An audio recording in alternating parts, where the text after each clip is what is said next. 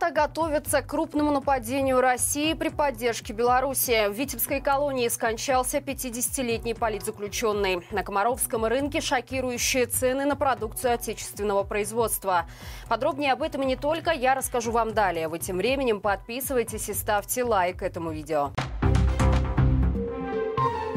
Комаровский рынок в Минске удивляет ценами. Журналисты прошлись по торговым рядам и оказались шокированы стоимостью некоторых позиций, причем не только экзотических, но и отечественных. Прилавки рынка заполнены фруктами из далеких стран стоимостью в половину зарплаты бюджетника. Так, нектарины из Чили стоят по 100 рублей за килограмм. За азиатский мангустин просят 120 рублей. Также продавцы могут привезти под заказ черешню по 220 рублей за кило. На этом фоне весьма скромно выглядит испанская хурма за 30 и израильские помело за 9 рублей. Правда, половина веса последних приходится на толстую кожуру, а очищенный стоит уже 15 рублей за килограмм. Стоит отметить, что фрукты, на ценнике которых значится Таиланд, самые дорогие.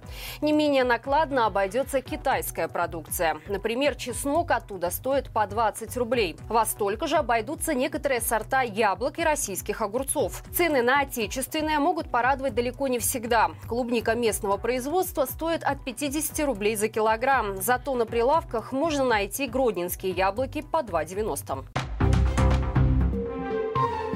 НАТО готовится к крупному нападению России при поддержке Беларуси. Это следует из секретного документа Министерства обороны Германии, которое попало в распоряжение немецкого издания «Бильд».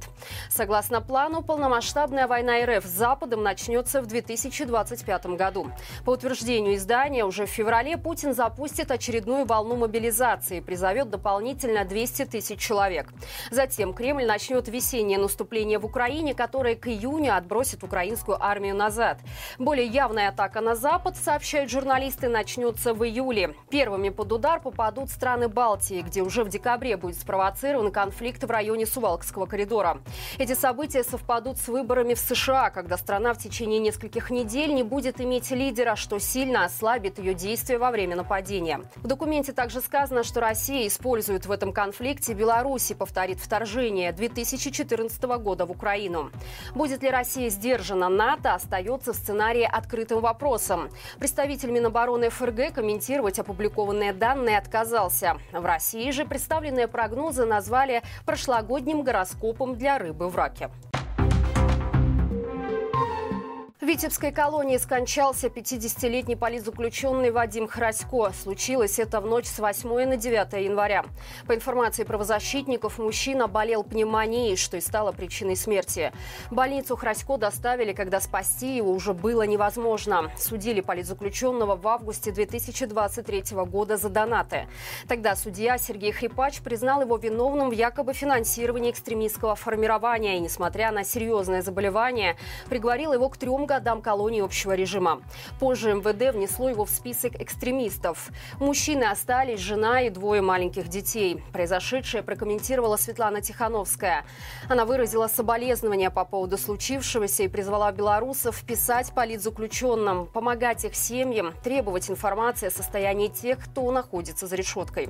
Ведь сегодня задача каждого из нас – делать все возможное, чтобы люди больше не погибали в тюрьмах. Отметим, что это уже четвертая смерть среди политзаключенных политзаключенных. В заключении скончались также Витольд Ашурок, Николай Климович и Олесь Пушкин.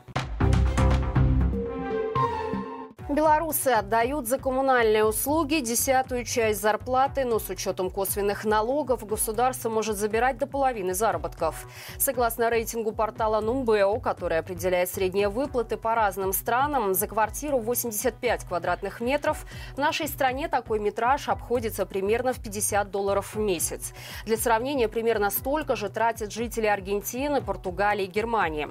В России, Литве и Эстонии суммы выходят больше, около 16 15% от средних доходов. Однако белорусские чиновники регулярно заявляют, что население недоплачивает за ЖКУ. То есть при полной стоимости услуги могли бы отнимать большую часть доходов. Важно учитывать и особенности белорусской модели расчета коммунальных услуг. Так, физлицам выставляют счета по льготным тарифам, а бизнес платит по повышенным. В итоге организации оплачивают за население часть услуг, а люди возвращают эти средства государству, когда платят за товары, поскольку повышенная стоимость управляемым ЖКУ заложено в их цену. Напомним, ранее чиновники сообщали о планах по повышению коммунальных услуг с 1 января и 1 июня. Однако информация о новых тарифах до сих пор не обнародована. Из Польши хотят депортировать белоруса, который живет там уже 16 лет. Причиной этому послужило секретное заключение местных спецслужб о том, что мужчина якобы является угрозой национальной безопасности страны. Павел Юшкевич переехал в Польшу еще будучи подростком. Отучился в университете Николая Коперника в Торуне и был признан лучшим иностранным студентом страны. Сейчас белорус преподает и занимается бизнесом. Проблемы мужчины начались после подачи в 2012 году документов на гражданство гражданства. Из соображений нацбезопасности ему отказали. Негативную характеристику на Павла выдало Агентство национальной безопасности Польши. И самое сложное то, что причины такого решения засекречены. Белорус пытался добиться правоты через суд, но это ни к чему не привело. Недавно его даже лишили вида на жительство и дали один месяц, чтобы покинуть Польшу. Никаких доказательств его угрозы для нацбезопасности не предоставили. В дело Павла Юшкевича в пятницу вмешался глава городского совета Торуни Однако пока что дальнейшая судьба белоруса непонятна. Польские СМИ пишут, что за время своего проживания в стране Павел принимал активное участие в помощи преследуемым белорусам. Ему доверяет Светлана Тихановская и активисты, которые годами с ним сотрудничают. Сам он уже заявил о готовности пройти полиграф. Фабрика «Коммунарка» опровергла информацию о том, что после шести конфет столичные нельзя садиться за руль. Такой вопрос возник у здания «Бар-24», которое выпустило резонансную публикацию о том, можно ли управлять автобусе сладостей с ликером. В тексте была ссылка якобы на данные отдела маркетинга «Коммунарки» за 2019 год, согласно которым шесть столичных конфет вызывают превышение нормы алкоголя в крови. Такое заявление возмутило фабрику. Ее представители подчеркнули, что подобных исследований не проводили и никаким СМИ подобную информацию не сообщали. Отметим, что в конфетах столичные содержится спирт, поэтому употребление этих этиловых сладостей в любом случае будет заметно алкотестеру. Вопрос только в количестве. Подобный эксперимент провели на YouTube-канале Дюшес, и в итоге оказалось, что норма алкоголя будет превышена, если съесть не 6, а 11 столичных. Это все на сегодня. Напоминаю, по понедельникам на нашем канале выходит рубрика «Народ спросит». И новый выпуск уже опубликован. Обсудили с экспертами, возможно ли в Беларуси гражданская война. Перестала ли наша страна быть социальным государством? И на самом ли деле Лукашенко популярен в России? Ссылка, как всегда, в описании. Спасибо вам за лайки, комментарии и подписку. Именно благодаря вам нам удается доносить правду до большего числа жителей нашей страны. До встречи завтра и живи Беларусь!